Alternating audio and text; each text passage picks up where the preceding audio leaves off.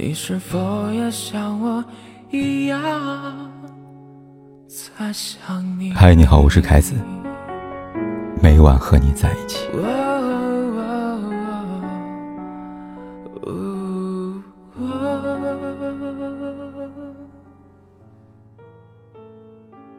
还有九天就要过年了，打开收件箱看读者来信，意料之中，内容大多与远嫁有关。以下。就是一封来自读者王月的倾诉信。他这样写道：“凯哥，先提前祝你新年快乐。”打出这句话的时候，我正在距离娘家不远的宾馆里住着，准备明天回婆家过年了。看到这里，你一定觉得很奇怪吧？我是一个远嫁姑娘，算算时间，嫁到东北这边有三年多了。这三年时间里，因为距离太远。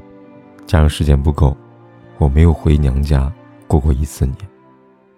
今年刚好公司放长假，假期也长，我就跟老公商量一下，打算回娘家过春节。做出这个决定后，除老公以外，我没有对任何人说，包括我的父母和亲弟。之所以选择保密，目的是为了给他们一个惊喜，毕竟每年除夕夜。他们都会在电话那头问我在东北过得怎么样，问我什么时候回家来看看呀。我想，他们应该是想我的吧。坐了两天火车，带着大包小包，终于回到老家。在正式进入家门前，我曾想过很多次，父母和弟弟见到我时会怎么样？妈妈是不是会在第一时间拥抱我？爸爸是不是会忍不住红了眼眶？弟弟是不是会拉着我问长问短？想了很多种可能，唯独没有想到，当他们见到我的脸上的表情，会是无措、惊讶以及尴尬。后来的故事挺简单的，妈妈先反应过来，让爸爸和弟弟帮我拿行李，而后小心翼翼地跟我说：“女儿啊，你怎么突然回来了？你看你没天跟我们说一声，这房间都没准备好，你弟弟书桌还摆着呢。”原来，早在远嫁离开家的第一年。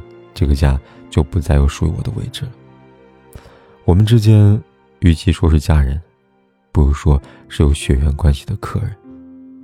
拒绝爸爸睡客厅，我和妈妈睡主卧的提议之后，我拖着行李，走在去宾馆的路上。那一刻，我才深刻感受到，为什么总有人说远嫁的女孩没有家。是啊，嫁不了我，你又能去哪里呢？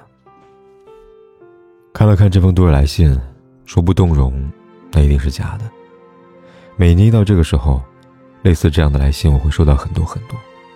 即便如此，依然能在每次阅读的时候，从字里行间感受到远嫁姑娘的难呢。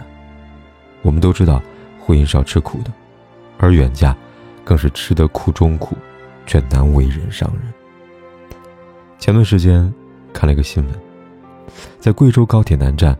美丽的新娘姑娘在亲朋好友的注视下，独自一人捧着鲜花，拖着行李走进了候车室，乘坐高铁跨越千里远嫁他乡。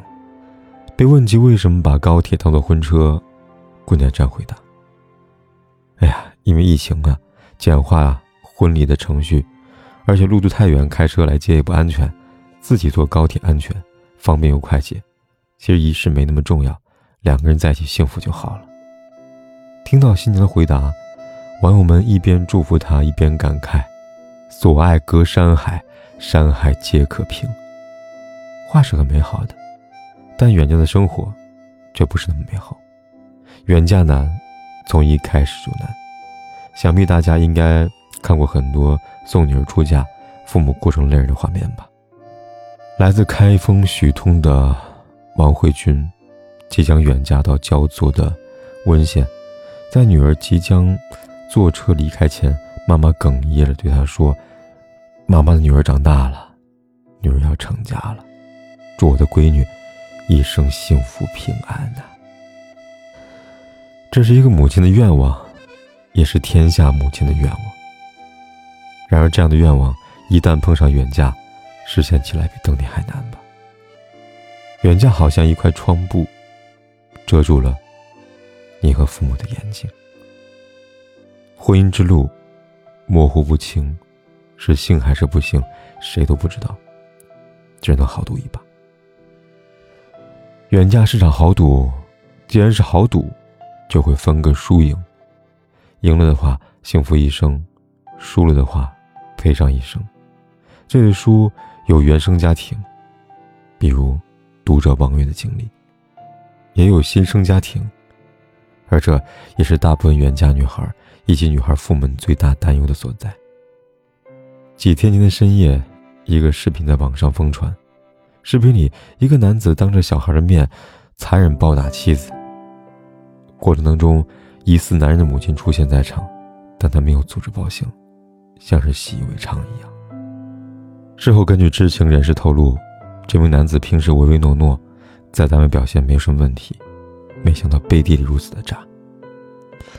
而这个男子之所以暴打妻子，原因也挺离谱的，是因为两人因琐事发生口角。看看，这是家吗？这分明是地狱吧！也难怪有网友在相关话题里边这样扎心的评论道：“他说。”这就是我坚决不让女儿远嫁的原因。要是真出了事儿，去帮女儿还得坐个飞机呀。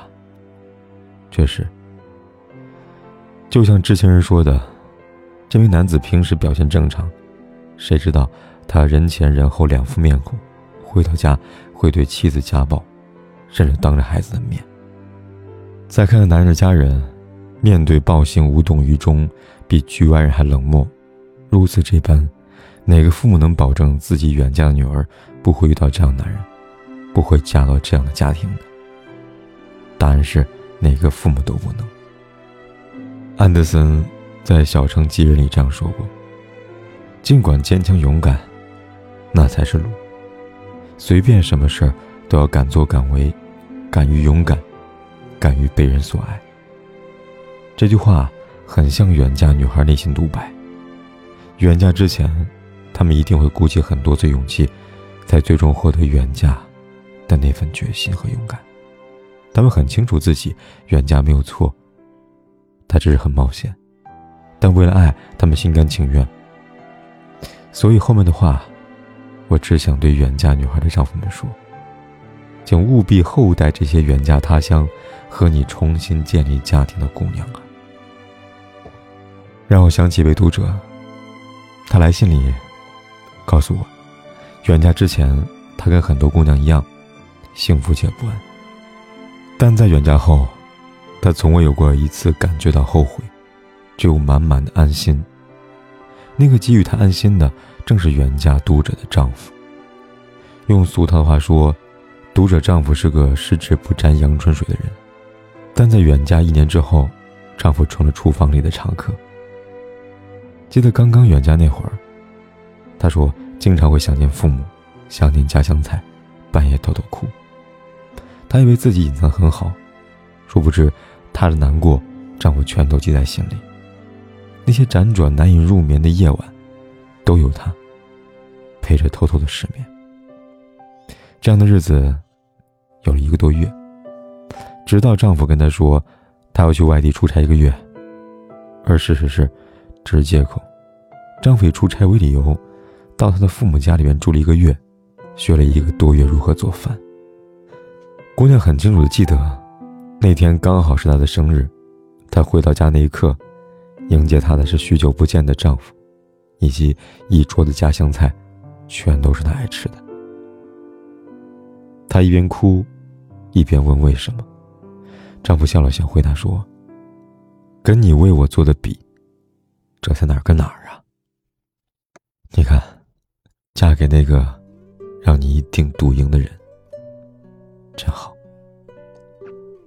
网上有这么一句话：“众生皆苦，只有你的，是草莓味的。”远嫁很苦，但好在这些苦都能被那根草莓棒棒糖一点点稀释。